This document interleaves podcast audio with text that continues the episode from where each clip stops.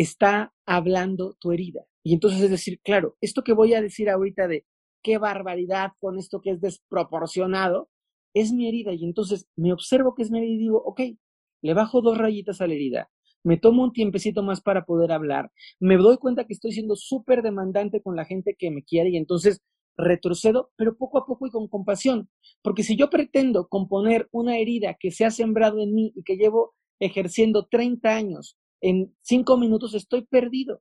Tengo que ir desactivando a través de la conciencia y tengo que ir sanando a través del amor propio la carga y la fuerza que esas heridas tienen dentro de nosotros. Inadecuadas es un espacio para mujeres como tú y como yo. Como yo. Mujeres que se quieren cuestionar, que quieren aprender, que quieren crecer. Mujeres que buscan brillar de su propia manera y nunca dentro de un mismo molde. Mujeres que quieren esculpir su propio camino y romper sus propias barreras. Romper sus propias barreras. Y que creen que lo perfecto es enemigo de lo bueno. Me llamo Isabel Suárez y te quiero invitar a que tú y yo platiquemos de forma inadecuada. Inadecuadas, ¿cómo están todas? Bienvenidas a este nuevo capítulo, bienvenidas a este nuevo miércoles Inadecuadas. Yo estoy muy emocionada de estar estrenando un nuevo capítulo el día de hoy, sobre todo porque no sabes cuánto tiempo llevaba yo buscando un experto para hablar de este tema. Te voy adelantando. El capítulo de hoy, como lo dice el título, trata de las cinco heridas de la infancia. Este tema, ya sabes que nos encanta en este podcast enfocarnos en el autoconocimiento. Una vez más, es justamente lo que vamos a hacer el autoconocimiento con el tema de las heridas se puede poner bien complicado, porque estas heridas a final de cuentas se forman en el inconsciente. Entonces es muy complicado entender que las tenemos, es muy complicado entender cómo se manifiestan en nosotros, cómo operan, qué reacciones hacen que yo tenga, pero conforme vamos creciendo, entre más nos tardemos en sanarlas, más nos van perjudicando nuestro día a día.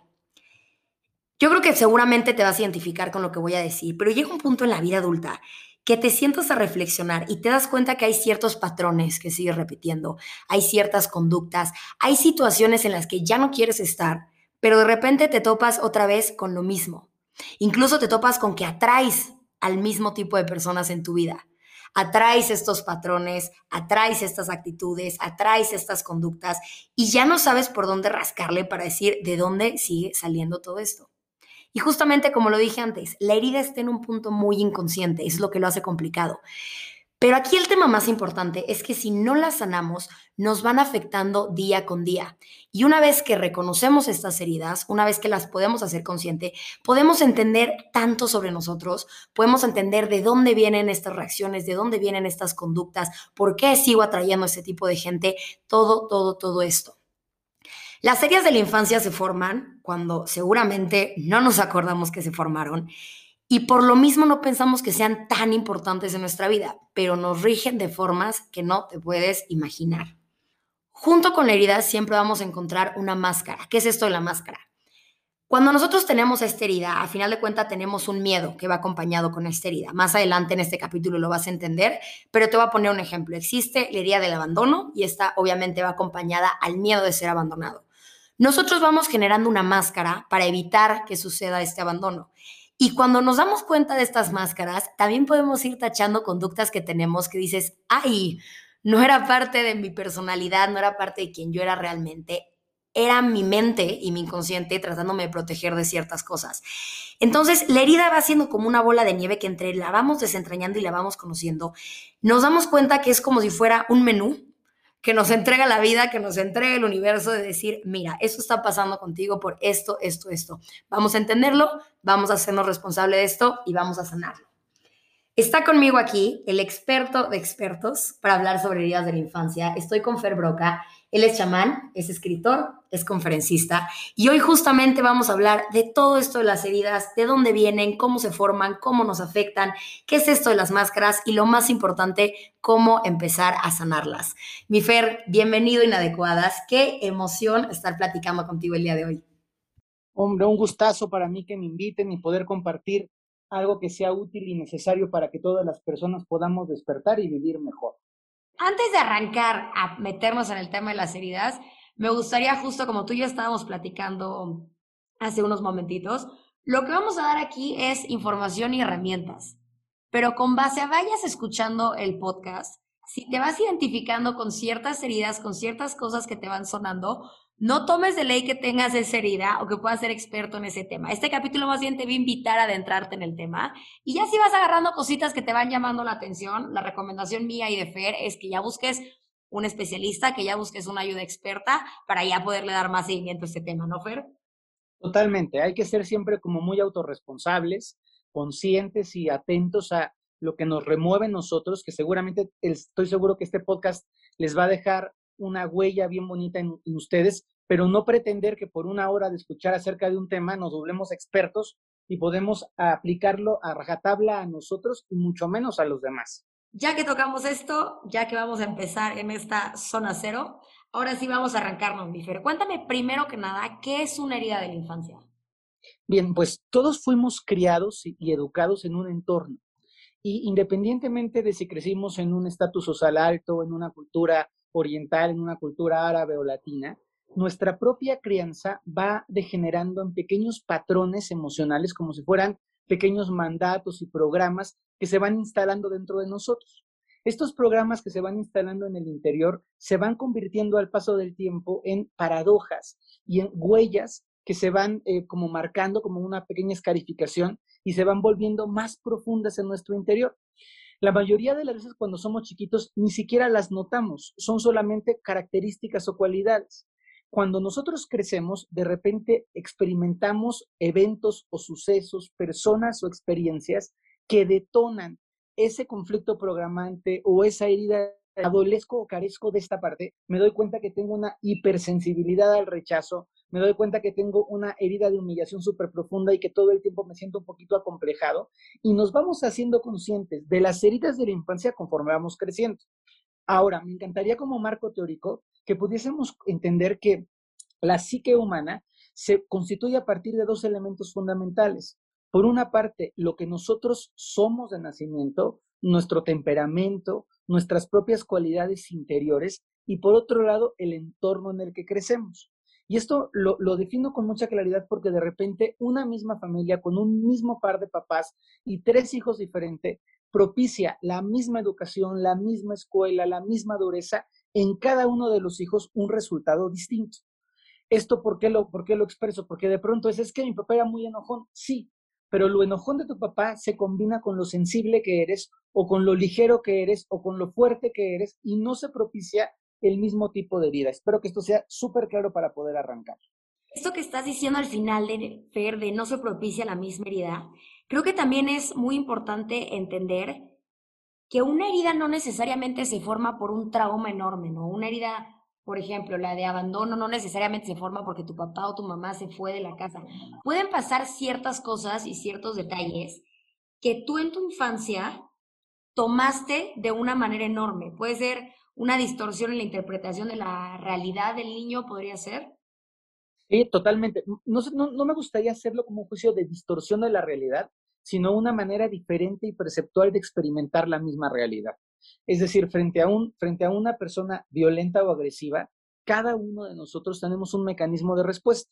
Hay quien frente a la violencia se crece y es así, ah, pues yo también me peleo contigo. Hay que, quien frente a la violencia se, se, se nulifica y se agacha y mete los hombros y esconde la colita como un perrito. Y hay quien frente a la herida hace una posición de me vale gorro, no, no te tomo en cuenta, te ignoro y te desprecio. Y esto es no solamente una forma de de, mm, eh, ¿cómo decirlo? No es, no es solamente una forma de reaccionar, sino una forma complejísima de cómo cada uno de nosotros interactúa con el entorno en el que crecemos. Súper, Fer. Ya que tenemos el terreno de qué es una herida de la infancia, me gustaría arrancarnos ahora sí a explicar cada una de ellas. ¿Por cuál te gustaría empezar? Me gustaría empezar por la herida de rechazo. Perfecto. Hay muchas maneras de entrarle a este tema. Hay grandes autores. Y hay una, una forma que a mí me parece muy particular y es ir describiendo qué es lo que nos pasa, primero empezar como por el, por el presente, cómo se vive la herida y luego ir a darnos cuenta de cómo se sembró esa herida en particular. Entonces, primero para tenerles una referencia, son cinco heridas, para que no nos perdamos, cinco heridas fundamentales. Abandono, rechazo, humillación, traición e injusticia. Y estas cinco heridas son todas propiciadas en momentos del desarrollo interior de las personas y del desarrollo psíquico de las personas. Hay algunos autores que las asocian muy fuertemente con, los, con el proceso de gestación, de nacimiento de los primeros años, con, con partes muy puntuales. Habemos algunos otros, en este caso me incluyo yo, que entendemos que no es una herida que se genera una vez en la vida, sino una herida que se va intensificando al paso de procesos repetitivos en el interior de la persona. Es decir, no se genera una herida porque un día tu mamá se fue al súper y te dejó de chiquito en la carreola. No se genera una herida porque un día una persona de autoridad se burló de ti en la primaria.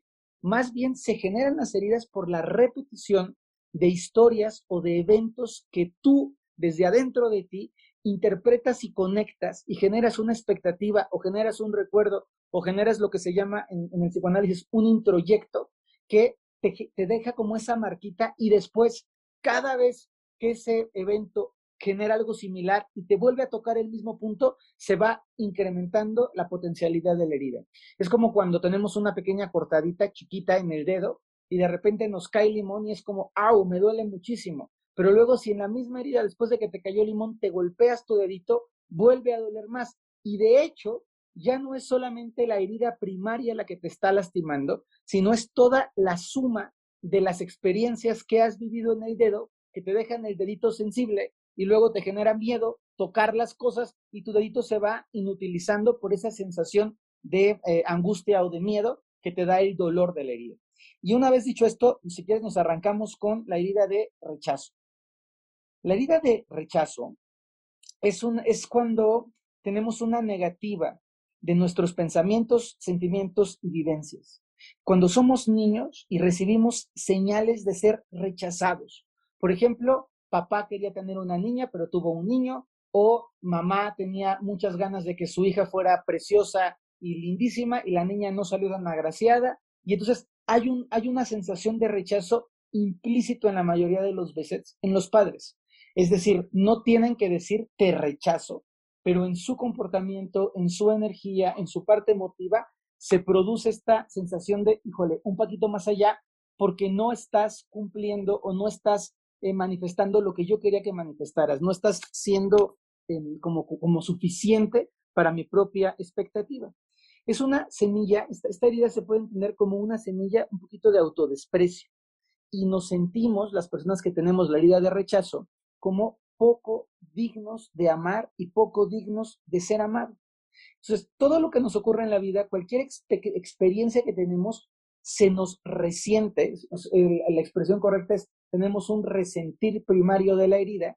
Entonces, cada vez que no soy incluido, cada vez que veo que mi, mi proyecto de trabajo no saca 100% de calificación, cuando de repente me visto y observo que en el entorno hay alguien que no le encantó cómo estoy combinado, se activa la herida y me siento desbordadamente rechazado. Es como sentir consistentemente que no soy suficientemente digno. No me gustan las críticas, me, siento que cualquier persona que no avala o no aprueba lo que estoy haciendo me está juzgando durísimo y tengo un impulso tremendamente grande para poder demostrar, y lo pongo entre comillas, para poder demostrar qué es lo que necesito hacer para que el mundo no me rechace, para sentirme completamente eh, aceptado o para sentirme completamente validado. Y a veces, quizá, esto se vuelve hasta ridículo, porque sí soy aceptado, de hecho, la gente me quiere y me estima, pero yo necesito no solamente que me acepten, sino que me celebren, me festejen, me pongan globos, me aplaudan, y cuando no recibo ese sobresalto, mi herida, y ojo con esto, mi herida me hace sentir que no soy suficiente. Hay gente de gran éxito, que le sale todo perfecto, que tienen un super negocio, que tienen una relación de, con la vida totalmente abundante, plena y satisfactoria, y que dentro de, de sí es, híjole, pero es que no lo logro hacer tan bien como debería de hacer. Es que, híjole, nunca en la vida alcanzo a completar ese deseo idealizado que tengo yo acerca de mí mismo o esa visión que los demás deberían de tener de mí mismo es este cúmulo como de sobreexigencia y de esta necesidad de aprobación con tal de que la persona no sea rechazada, ¿no? El rechazo más bien tiene que ver con sentir que no soy suficiente. Ya, ya, ya hablaremos un poquito porque se, pegan las heridas. Las heridas, y aquí hago un paréntesis para que la gente que, que las escucha o que te escucha lo, lo pueda entender mejor. Las heridas son un híbrido. si en realidad pensamos en las heridas, no es que alguien tenga una herida y ya. En realidad somos una especie de Frankenstein y todas las heridas están adentro de nosotros. Lo que ocurre es que tenemos algunas heridas que son mucho más profundas y mucho más fuertes, digámoslo así, que son las heridas que más veces nos han herido o que más profundamente nos han lastimado. Y esas heridas son heridas que ocupan a lo mejor el 70% de mis heridas interiores y tenemos otras heridas que son heridas más superficiales. Pero cualquier persona que nosotros encontremos tiene las cinco heridas en diferente proporción. Entonces, de repente, la herida o la sensación de, de ser insuficiente se va a pegar a otro tipo de herida que lo vamos a hablar más adelante y no quiero que la gente se confunda. De hecho, hay personas que cuando doy talleres sobre estas heridas me dicen, híjole, Fer, tengo todas. Y yo digo, claro, tenemos todas, es parte de la realidad. Todas las heridas están interactuando constantemente y de repente tengo rechazo, pero humillación, pero traición y están un poco distorsionadas en la psique. Lo importante es entender que cada herida tiene como un punto central, como, como una, una característica o una cualidad que es más definitoria en esa herida y cuando la tengo clara voy a propiciar una máscara. Una máscara es una reacción a la herida. La herida me deja esta sensación de estar lastimado y yo genero una conducta o un comportamiento que hace parecer, ojo con esto, que hace parecer que esa herida ya no me duele o que esa herida ya no me importa, es mi propio mecanismo de defensa para poder combatir al paso del tiempo esa herida que me lastimó. Y en el caso de la herida de rechazo, la máscara, esa posición que coloco, se llama el huidizo. Y es como, ah, no me importa tanto que me juzguen, ah, quiero que me admiren todos, pero pues si no les gusta lo que hago, me da un poco igual, pero esa es una máscara, porque en el fondo estoy consistentemente necesitado de, de, ser apreciado, de ser invitado, de ser incluido, de ser parte de. Hay una fiesta y invitan a los cinco primeros amigos y dan un lugar en la mesa y entonces te invitan a ti. Sí te están invitando, pero tú sabes que no te invitaron de primera mano y en este conflicto de sí me llaman, pero no me llaman, pero sí me invitan, pero no me invitan, se activan mis heridas. Entonces vas a la fiesta y es claro, a mí me ofrecieron al final el agua y por supuesto mi pedacito de pastel es más chiquito que el de los demás, pensando en pura tontería, porque no estás siendo consciente de que es tu herida la que está hablando y estás proyectando tu herida y culpando a los demás de hacerte sentir lo que en realidad tú estás filtrando de la realidad. Importante, Fer, entender este tema de las máscaras y de los mecanismos de defensa, porque muchas veces actuamos de forma incoherente a lo que estamos sintiendo y creo que esto solamente puede generar frustración, ¿no? Y creo que también entender bien este tema de la herida de rechazo tiene una parte de luz, ¿no? Creo que el sentarte a analizar y decir, ok, estoy teniendo este tema de autodesprecio, de necesidad de aprobación, de aplauso, de reconocimiento, de que todo el mundo me diga lo fregón que soy en la vida. Creo que al entender que si tienes esta es un poquito, ok, esto viene por algo, vamos a bajarle tres rayitas vamos a empezar un camino de decirnos que sí soy suficiente, que no necesito el aplauso constante para reconocer que estoy haciendo algo padre en la vida. O sea, creo que el reconocer que ya tienes alguna herida y poder empezar este camino de sanación te lleva a dos cosas. En primer lugar, a un autoconocimiento precioso. En segundo lugar, entender de dónde vienen tus reacciones para poder controlarlas. Y en tercer lugar, a tener compasión sobre ti mismo.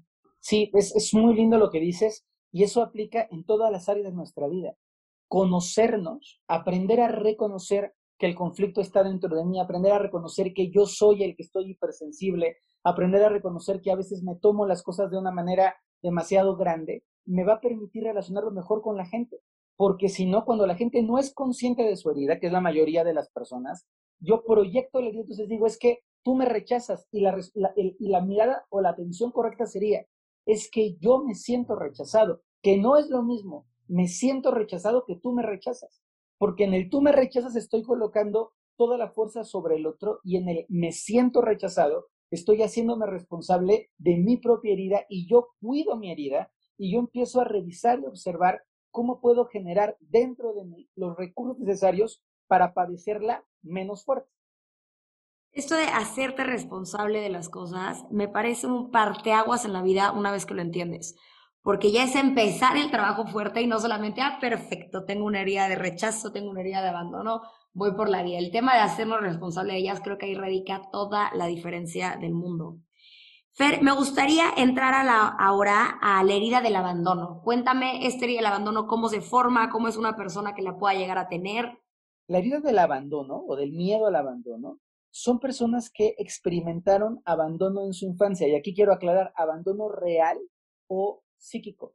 Es decir, puede ser que realmente la mamá se fue a trabajar y el niño se fue a la guardería, o que la mamá y el papá se fueron de viaje un mes cuando el niño nació y no estuvieron presentes con él, pero también puede ser un abandono mental. Por ejemplo, mamá siempre estuvo en la casa, pero estaba ocupada de otras actividades y yo me sentía abandonado, yo me viví abandonado, aunque nunca fui físicamente abandonado por papá o por mamá.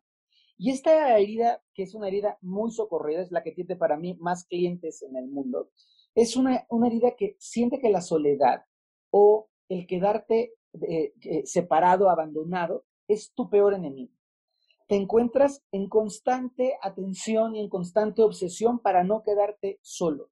Entonces, todo el tiempo estás buscando lo que sea para que alguien esté contigo. Te vuelves súper dependiente haces un abuso completo de la dependencia. De hecho, ser dependiente es la máscara, es no me vais a dejar, yo hago lo que sea y me porto bien, pero por favor no te vayas, soy tu mejor amiga, dime y júrame que soy tu mejor amiga y trátame mal, pero por favor quédate siendo mi amiga, este, yo cuido a los borrachos de mis amigos siempre, pero invítenme a la fiesta porque ahí estoy mezclando rechazo y abandono, porque no me quiero quedar solo, no me atrevo a tomar una decisión solo, todo el tiempo estoy buscando a alguien que me corrobore si me veo bien vestido mal vestido y que esté conmigo y me acompañe a comprar, pero me acompañe a decidir, pero me acompañe a hacer las cosas más simples de la vida. Y es un, es un algo bien difícil porque la gente que tiene esta herida de abandono le aterra el, el no ser incluido le aterra la, posibilidad de sentirse completamente solo. Es posible que incluso le dé como compasión o mucha culpa el perrito abandonado, el viejito abandonado, el niño abandonado, la tía abandonada. Entonces puede caer en ser un, un rescatador, digámoslo así, y es muy fuerte para esa persona la sensación de quedarse desprotegido, de quedarse solo. Se siente como un chiquito desvalido. Y algunas veces en la, cuando somos adultos tenemos relaciones de pareja que nos aterra dejar, es como, no lo puedo dejar porque es que, ¿qué voy a hacer sin él? Y algunas veces se activa esa herida de abandono, de me siento vulnerable, como un niño que no voy a poder sobrevivir sin el otro.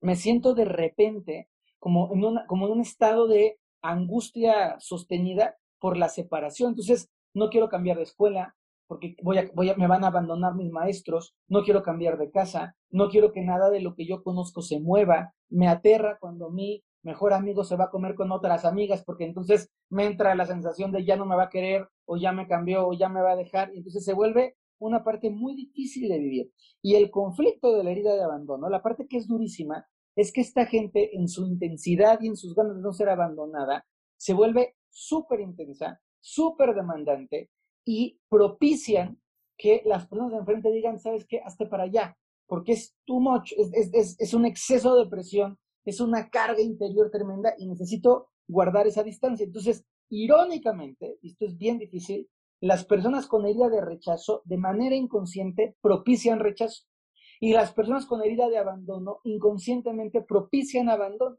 Y cuanto más veces soy abandonado, más grande se hace mi herida e inconscientemente más activo mis mecanismos de, de presión, de hostigamiento y más abandonado me vuelvo. Y se convierte en un ciclo súper terrible porque sufro mucho, porque me abandonan, pero hago todo para que me abandonen. Pero qué importante ahorita que estás diciendo esto del ciclo, reconocer tu herida, porque no es un tema de la vida va a ir normal, la reconoces y ya tu vida va a tomar otro sentido. no, no, no. Mientras más te tardes en reconocerla, esto se va a ir poniendo peor con el paso del tiempo. Completamente así es, absolutamente así es.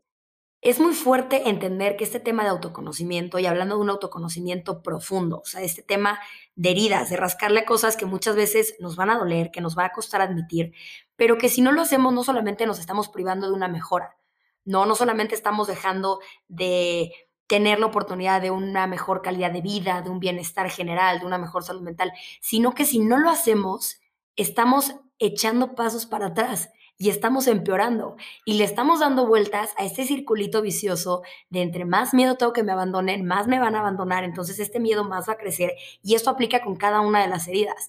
Entonces creo que es bien, bien, bien importante aceptar que este tema del autoconocimiento no es nada más como un accesorio o un lujo que podemos tener en la salud mental, sino que genuinamente si no le rascamos y sobre todo si no lo sanamos, si no nos hacemos responsable de esto, es ir creciendo esa herida, es ir creciendo oportunidades de rechazo, de abandono, de humillación, de traición, de lo que sea, se nos olvida esta parte, ¿no? Pensamos que la salud mental es solamente enfocarnos en lo que está pasando ahora y pues muchas veces es rascarle a lo que ya pasó y a lo que va, como lo dije hace rato, a doler entender y doler reconocer, pero es algo que es completamente necesario, no solo para mejorar, sino para dejar de echar pasos atrás.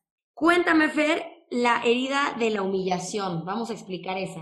Híjole, esta herida es una herida bien profunda. Cuando una, la, herida, la herida de humillación, o para poderlo poner en un término muy, mm, muy simple. La herida de inferioridad o de, de, supresión, como también se llama, es cuando el niño siente que sus papás lo desaprueban y lo critican y le dan durísimo en la, en la autoestima. Es cuando, ay, eres lentísimo, pareces una tortuga, qué barbaridad, ay, qué bárbaro, eres un burro en la escuela, es que no, no se puede contigo. Y entonces el niño siente o vive que su autoestima está siendo golpeado se da durísimo cuando un niño es ridicularizado, cuando, cuando un niño es así puesto en exhibición, así de, ay, te haces pipí en la cama, jajaja, ja, ja, se propicia una herida súper profunda, súper difícil, y lo que el niño hace frente a esta herida, que es muy dolorosa, es crear una máscara que se llama la máscara del masoquismo, y esa máscara del masoquismo es yo aguanto todo.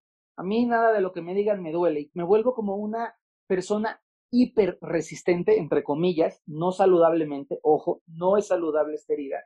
Y hago como que yo mismo me río de mí y entonces, sí, estoy bien feo y estoy pelón y, no me importa y soy bien bruto y, o sea, como, como menospreciándote a ti mismo, pretendiendo que lo puedes manejar, que lo puedes incluso reír o, o disfrutar, pero en el fondo te está doliendo profundamente.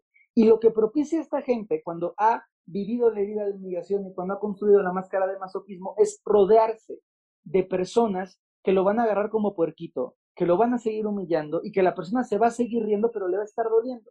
Yo lo, puedo poner muy reflejado en nuestros días o muy representado con las, con las personas, hombres y mujeres que son muy gorditos o muy gorditas y es de, sí, mira esta lonja, soy una vaca, ja, ja, ja, ja. Pero en el fondo, cada vez que lo están diciendo, se están hiriendo. O a mí me vale gorro, yo ando con las lonjas de fuera y mira mis gordos, cómo me cuelgan y no me importa, pero en lo profundo se están hiriendo.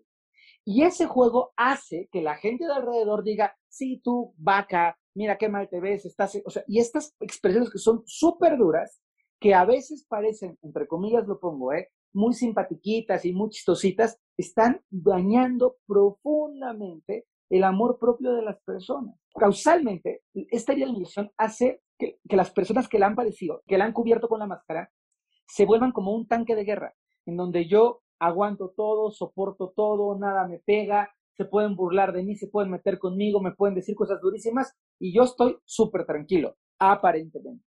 Pero cada vez que hay una agresión o un juicio, o cada vez que alguien me humilla o me siento humillado por alguien más, se va generando en mí como un olla express más presión y más presión y más presión. Es súper importante también que la gente sepa que hay una manera de mirar las heridas a través del cuerpo. Esto se llama psicoterapia, eh, lectura corporal y viene de muchas escuelas de observación y hay rasgos físicos que tiene cada herida. En el caso de la gente con herida de humillación físicamente en su estructura corporal, son gente que acumula mucha grasita, son gente como más bien como con piel gruesa, porque es justamente la forma en la que se van recubriendo para soportar la humillación. Tienen el cuellito un poco corto, están, digamos que ligeramente como jorobaditos y su, estructura corporal es como, más ancha, ocupan más espacio. Tienden a tener la parte de las piernas como con los muslos de las piernas como muy gorditos, porque es su manera de estar soportando como un jugador de fútbol americano toda la embestida consistente de la carga que hay sobre ellos. Algo que es bien necesario em, es que esta gente termina por dañarse a sí misma y entonces son eh, personas que tienen un poquito de, calvicie y no les gusta tener calvicie, se rapan completo y es, mira, ya estoy bien pelón. Entonces, estoy acrecentando mi propia herida bajo la máscara o bajo la intención de que si yo me río o si yo me aguanto, nada malo va a pasar. Tienen muchos conflictos. La gente con herida de humillación tiene conflictos para expresarse. Le cuesta trabajo la comunicación. Eh, se, se, tira mucho como, como al rebajarse a sí mismo, pero como el plan gracioso y como no me importa y como soy indiferente. Y se considera, y esto es muy, muy, muy importante, se considera mucho más pequeño y mucho menos importante de lo que en realidad es. Es como, me siento como un niño, como que tengo que aguantar esto, como que no me puedo defender, o como que no hace falta que me defienda porque no tengo derecho o no tengo un lugar profundo para merecer mi lugar en la vida. Con esto que estás diciendo, Fer, me suena un poquito a que es gente que aparenta ser muy segura en el sentido de que les da exactamente lo mismo lo que piensa el de al lado porque tiene sus lonjas y su tal y se van a burlar de él, pero él también se va a reír. Entra como este juego de prefiero yo ridiculizarme primero a darle la oportunidad a alguien más de que lo haga, ¿no? Totalmente, totalmente sí. Y qué martirio para estas personas, porque vives en un juego el resto de tu vida de pasar el ridículo tú, pero aguantarte burlas y pretender que lo estás aguantando, pero como dices tú, te estás dando en la torre al amor propio. Qué complicado el no sanar esta herida a tiempo. Creo que todos los que estamos en esta búsqueda de mejorar tenemos que hacernos responsables de los otros y de nosotros mismos. Y yo siempre hago un llamado a, todos conocemos a una persona con herida de humillación que es generalmente el amigo o la amiga gordita o el amigo como un poco no tan agraciado, que se siente menos, que está como apachorradito ahí. Y creo que es bien importante que dejemos de hacer bullying, que paremos eso y que digamos, a ver, esta persona se está riendo, pero no es sano y no le está haciendo bien y lo estamos hiriendo. Entonces, cállate y ayuda a la gente que quieres y no te vuelvas parte de esta agresión pasiva, directa o indirecta frente a la gente que tiene la idea de humillación. Porque, ojo, estas personas no están pasándola bien, no encuentran una manera mejor para resolverlo y prefieren autoagredirse. Ojo para todos, por favor, en esta herida. Claro, también entra la parte de compasión de una vez que entiendes esas heridas, aunque no necesariamente sea la tuya, intentarte fijar qué actitudes tiene la persona al lado que puedan venir de una herida para con base a eso poder actuar de forma compasiva y no seguir metiéndole este ciclo a la pobre persona que la tenga. Muy bien. Vamos, ¿a, qué, herida quieres que vayamos ahora? Fer, pasemos a la cuarta herida, la herida de la traición. Cuéntame esta cómo se forma, qué consecuencias trae. La herida, la herida de traición surge cuando los papás nos prometieron o nos ofrecieron algo y no cumplieron sus promesas. O cuando un papá genera directa o implícitamente una traición. Por ejemplo, papá traiciona a mi mamá y tiene una mujer y tiene un hijo de mi propia edad y entonces es una traición a mi madre y una traición a mí misma. O cuando un papá te dice, yo te prometo que toda la vida tu papá va a estar aquí y vas a poder vivir una vida plena y gozosa y de repente el papá se muere y es como, me traicionó, me dijo que íbamos a vivir siempre juntos y felices y ahora resulta que ya se murió. O este, niños, que esto es algo muy común, niños de, te prometo que si sacas 10 te voy a llevar al parque. Y entonces, ya sacaste 10, ah, no, pero hoy no hay parque y te prometo que mañana vas a ver cómo te voy a hacer muy feliz. Y tángale, que no hay nada de felicidad. Es como un estar engañado consistentemente. Es una sensación bien dura porque los, los niños que padecen la herida, la herida de traición sienten que hay una sensación de desconfianza, que, que no puedes tú confiar en la gente porque todos te pueden traicionar. También te lleva a ser muy envidioso, te lleva a sentir que mereces lo que otros tienen y que qué mala onda que los otros lo tengan y tú no lo tengan. Te sientes merecedor de cosas que te prometieron y que no te dieron y por lo tanto tu reclamo y tu reproche a la vida es decir, ah, ¿cómo se lo das a él si me lo habían prometido a mí? ¿Cómo es que la otra persona lo puede vivir o disfrutar si yo lo tenía ofrecido por la figura que me, que me representaba, ¿no? Imagínate, por ejemplo, que los papás se divorcian y uno de los papás eh, le dice a su hija, te prometo que nunca va a haber una mujer más importante para mí. Y se divorcian muy bien y de repente al año, año y medio, el papá encuentra una segunda esposa y aparece una mujer y para la hija es, bueno, es el peor acto cometido en su contra porque me dijiste y me prometiste que nunca iba a haber alguien y ahora resulta que ya apareció ese alguien. ¿Qué pasa con esta herida de traición? ¿Cuál es la máscara que se genera? Bueno, se vuelve una persona hipercontroladora, una persona que necesita tener todo visto, todo resuelto, todo programado, todo perfectamente diseñado, porque siente que si pierde el control puede ser traicionado o herido. Y entonces son personas muy obsesivas que consistentemente están buscando que cada uno de sus planes, desde los más sencillos hasta los más complejos, estén súper bien sostenidos, que nada pueda fallar. Y aquí, muy importante, si eres de la gente de es que no me gusta que nada salga mal, no me gusta que nada salga de mi control, no me gusta que nada se me salga del plan, puede ser que tengas unos dejes de herida de traición. Esta persona controladora, ¿qué es lo que termina ocurriendo? Le da miedo que la traicionen, le da miedo que le engañen. Y entonces hace el contrato perfecto para que su empresa perfectamente bien quede protegida y por resonancia, por herida y por enfermedad atrae un defraudador. Y entonces es, a pesar del contrato maravilloso y yo chequé 400 cláusulas, de todas formas me traicionaron o me engañaron. Inconscientemente lo estoy atrayendo. Entonces, tiene que aprender esta gente a confiar, tiene que aprender a emitir una vibración en donde las cosas puedan surgir fluidamente de la manera correcta y evitar, en la medida de lo posible, sentir esta angustia constante de todos me pueden dañar, todos me pueden mentir, todos me quieren engañar, nadie se acerca a mí por realmente por mí, porque alguien quiere ganar un, beneficio secundario o quieren tomar un poco más de lo que es lícito o correcto. Estoy agarrando cachitos de cada herida que vas diciendo, Fer. Hay cachitos, me identifico con esta, cachitos con otra, cachitos con la otra. Qué impresionante, pero lo que más me impresiona son las consecuencias que tienes si no la escuchas. Me gustaría pasar a la quinta y última herida, Fer, la herida de la injusticia. Cuéntame esa cómo está. La herida de injusticia se da cuando los, los papás o los progenitores o las figuras de autoridad, aquí también hay algo importante, ¿eh? hemos hablado de papás porque es lo común, pero una persona de autoridad puede ser si te crió tu abuelita, puede ser una persona que, te, que no es tu familia, pero que te crió, que fue súper importante para ti. Incluso algunas veces en algunos contextos podría ser un profesor cuando ese profesor o esa miss de chiquito tuvo gran repercusión en ti, una nana, una enfermera, alguien que estuvo en tu casa o que fue una figura muy referencial para ti cuando eres pequeñito. Entonces, la vida de justicia se genera cuando estas figuras de autoridad son fríos y son rígidos, cuando imponen una autoridad férrea.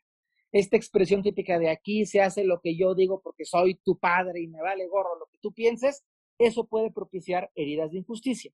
Esta sensación del niño que tiene injusticia se siente completamente exigido, completamente demandado, completamente, es como hago todo lo que tengo que hacer y al final de todas maneras se me juzga con demasiada dureza, se me pide demasiado, me esfuerzo de una manera exorbitante para poder completar todo lo que ustedes quieren y a pesar de toda mi lucha y a pesar de todo mi, esfuerzo, genero un sentimiento de, de, carga y de peso y de decir, híjoles, qué, qué duros son conmigo, qué mal me tratan, qué fuertes son. Es, es el niño que sacó 10 en la escuela, pero el papá llega y le dice, claro, pero tu 10 no es un 10 redondo, porque mira qué mal escribiste esta palabra, pero me saqué 10, pero está fea la letra. Y entonces hay constantemente esta, esta, sensación de juicio. Y entonces, ¿qué hace este niño cuando crece? Genera una máscara de rigidez, una máscara de yo me las puedo todas, yo me mantengo eh, como más firme de la, de la opinión de los demás, un poco me vale gorro el mundo. Es gente que ocupa la máscara de arrogancia, que ocupa una, una, una posición o una superposición que en términos técnicos se llama rígido, pero en términos prácticos sería como esta gente súper sangrona, petulante, arrogante, de a mí no me importa lo que nadie opine de mí, solo mi voz vale. Y claro, ¿qué es lo que van a propiciar? Igual que todas las otras heridas, que la gente los trate con injusticia. Porque yo estoy tratando de ser la coca en el desierto y trato de ser lo única, la única verdad absoluta sale de mis labios y eso genera agotamiento en las personas que nos rodean y eso genera una distorsión en los vínculos importantes. Y así como les decía que la persona eh, masoquista tiende a tener una estructura corporal un poquito gruesecita, la gente rígida tiene una estructura corporal como si estuvieran siempre desconectados de la emoción. Son personas que tienen el pecho un poquito más pronunciado, como un poquito Pancho Pantera, o Tony Bravo, esto es así como yo puedo todo y yo aquí soy el mejor, o mujeres con cuerpos generalmente muy voluptuosos y es como esta sensación hacia, hacia el mundo de nada de lo que digan me importa un carajo. Yo soy aquí la máxima autoridad, yo soy siempre la reina y mi voluntad es la que tiene que imponerse siempre. Creo que es muy importante, Fer, una vez que ya analizamos estas cinco heridas, me gustaría meterme a la parte de qué pasa cuando ya las tengo consciente, ¿no? A mí hay una frase que me gusta mucho que es, ya que hiciste lo consciente, ya no hay vuelta atrás. Ya no te puedes hacer tonto, ya no te puedes hacer loco con el que está pasando. Entonces, una vez que tengo como estos patrones de comportamiento en estas heridas y las voy cachando, tengo este sentimiento de que puede entrar un poquito de frustración de, híjole, otra vez reaccioné de esta forma al rechazo, otra vez estuve intensísima para que no me abandonaran y caí en el abandono.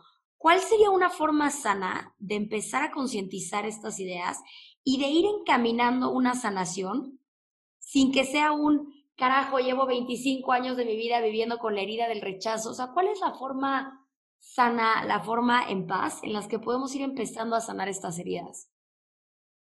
Bueno, primero y fundamental, aprender a observarnos. Creo que todo el cambio en el interior de las personas surge de la, autoobservación. Entonces, antes de decir, híjole, ya me diagnostico, no, tranquila, relájate y obsérvate.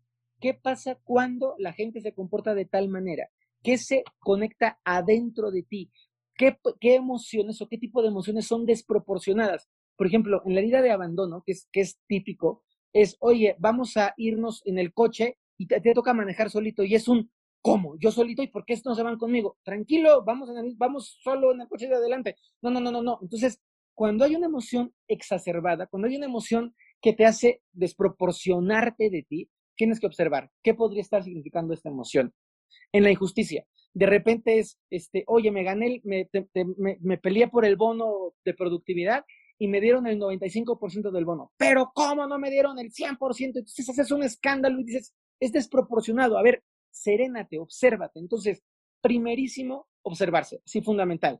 Segundo, una vez que te observas, tienes que mirar en las gentes que te rodean, en las personas que están a tu alrededor, cuáles son las personas a las que tú te acercas y por qué te acercas a esas personas. ¿Cómo es tu manera de vincularte con los demás? Cuando nos damos cuenta de repente que tengo pura gente bully a mi alrededor y que mis amigos en el fondo se la pasan, o sea, riéndose de mí o agarrándome de porquito, tengo que darme cuenta que estoy emitiéndole al mundo. O si de pronto tengo que ser yo siempre el rey de la fiesta y toda la gente en lugar de amigos parecen súbditos o club de fans, qué herida estoy reflejando en mis relaciones interpersonales. Y luego ya viene la parte de la sanación. Tomo conciencia, me doy cuenta que tengo esta herida. Puedo leer, de hecho, recomiendo muchísimo un libro que escribe Liz Borbeau, que se llama Las cinco heridas, Sanación de las cinco heridas, que es un gran libro. A mí me gusta muchísimo la manera en la que ella lo enfoca. Y entonces me echo mi librito, leo, profundizo, aprendo, busco una, una persona especializada, ya sea en la parte psíquica o en la parte corporal, hay una, serie de herramientas que se llama psicoterapia corporal que es súper valiosa o útil, o tomo un taller para verdaderamente tenerlo claro. Y cuando ya lo tengo claro, en lugar de juzgarme y decirme cómo otra vez estás viviendo el rechazo y estás tirándote al piso, en lugar de ser duro conmigo, soy compasivo y digo, ok, ya lo vi. Y poco a poco, como si fuese un hábito que corriges si te muerdes las uñas o un hábito que corriges si de repente tienes una mala postura al sentarte o al caminar, poco a poco voy diciendo, bájale un poco más y bájale otro poquito más, deja de responsabilidad, de responsabilizar a lo que está pasando afuera y toma responsabilidad de ti.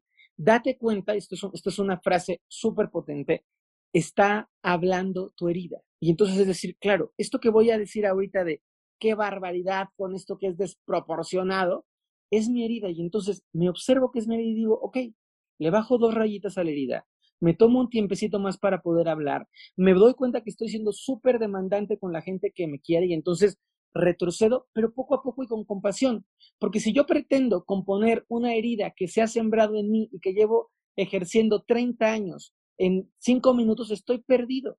Tengo que ir desactivando a través de la conciencia y tengo que ir sanando a través del amor propio la, la, la carga y la fuerza que esas heridas tienen dentro de nosotros. Me encantaría meterme otra vez a este tema de la responsabilidad, que lo he repetido muchas veces en el capítulo, pero creo que sin responsabilidad es imposible salirnos de las heridas. Creo que aquí no vale decir, ah, perfecto, tengo la herida de la humillación, entonces suelo tener este tipo de conductas y si a la persona al lado no le gusta, pues es su problema porque es mi herida de la humillación y yo la tengo y ni modo. Totalmente de acuerdo contigo, absolutamente. O sea, creo que justo el aprender a observarnos es poder decir, tengo que quitarle el peso al mundo y tengo que asumir que la responsabilidad es mía. Entonces, mangos, aquí no se vale el decir, como yo tengo herida de, abandono, nadie me suelte de la mano. Al contrario, es como tengo herida de abandono, tengo que aprender a vivir cuando la gente me suelta de la mano. Y cuando tengo herida de traición, tengo que aprender a dejar de controlar y a confiar en la gente. Y cuando tengo herida de humillación, tengo que aprender a quererme y a poner límites firmes. Y de esta manera, realmente estoy sanando adentro. Porque la gente conchuda, que, a mí me, me, pone un poco los pelos de punta, es, es que yo estaba torcido porque de chiquito me torcieron. Pues sí, señor, pero tiene usted 40 años y se puede destorcer a esta edad. Ya va siendo suficientemente grandecito como para poder dejar de culpar a papá y a mamá por todo lo que nos pasa y afrontar nuestra propia responsabilidad. Completamente, Fer. Y creo que hay una línea muy delgada en, como persona observadora, ¿no? Una persona que está conviviendo con alguien que tiene una herida, creo que hay una línea muy delgada en la empatía y en no permitir que esta persona empiece a sanar la herida, ¿no? Imagínate que yo estoy conviviendo con alguien que tiene la herida del abandono, ¿no? Yo consciente de esto intento ser empática, entonces le aseguro 30 veces que no la voy a abandonar. Pero creo que esto puede también llegar a un punto que es dañino para la persona, ¿no? Porque sí estoy teniendo esta empatía, pero también la estoy fomentando a que siga encerrada con esta herida porque yo me voy a preocupar de que nunca sufra con ella. No sé si me estoy dando a entender. Sí, totalmente, totalmente, y estoy en la misma línea que tú. No podemos ayudar a alguien a sanar su herida alimentando la herida. No puedes tú hacer que alguien corrija un patrón alimentando ese patrón que es enfermo. Entonces, si tú quieres a alguien, pero hay que hacerlo con cuidado, con conciencia, en la, en la medida de lo posible, con el tacto y con la ayuda de una, parte muy consciente de nosotros. No es te voy a abandonar, pero es, oye, te quiero muchísimo, pero ¿qué tal que el día que no esté, te toca a ti ir adelante? Y oye, está, yo, amiga, que te ríes de ti misma en la herida de humillación, ya solitas tú y yo te quiero decir, no me gusta que te rías de ti porque te quiero muchísimo y porque no está padre que te estés lastimando con cosas que sí te hieren. Yo sé que aunque te va, aunque aparentemente juegues a que te vale gorro, te lastima que las piernas no sean tan bonitas. Entonces, cuídate. O en otra persona con súper controladora y con herida de traiciones, oye, bájale tantito a tus humos. Puedes ser súper agradable y súper ameno, pero no tienes que ser siempre el centro de atención. No tienen que resultar las cosas como tú quieres. Y cuando aprendemos a hablar desde el cariño y cuando buscamos el bien del otro auténticamente, las personas lo entienden y ceden bastante bien. Me encanta, me encanta, Fer. Fer, qué increíble capítulo, qué increíble tenerte aquí con nosotras platicando. Me llevo yo una lista de checklists para analizar, observar, trabajar, como dices tú. Gracias nuevamente. Gracias a todas las que nos están escuchando y nos vemos el siguiente miércoles de Inadecuadas. Muchísimas gracias por el espacio. Gracias a toda la gente que nos escucha y deseo de corazón que todos podamos observar y trabajar con nuestras heridas para vivir vidas más plenas y felices.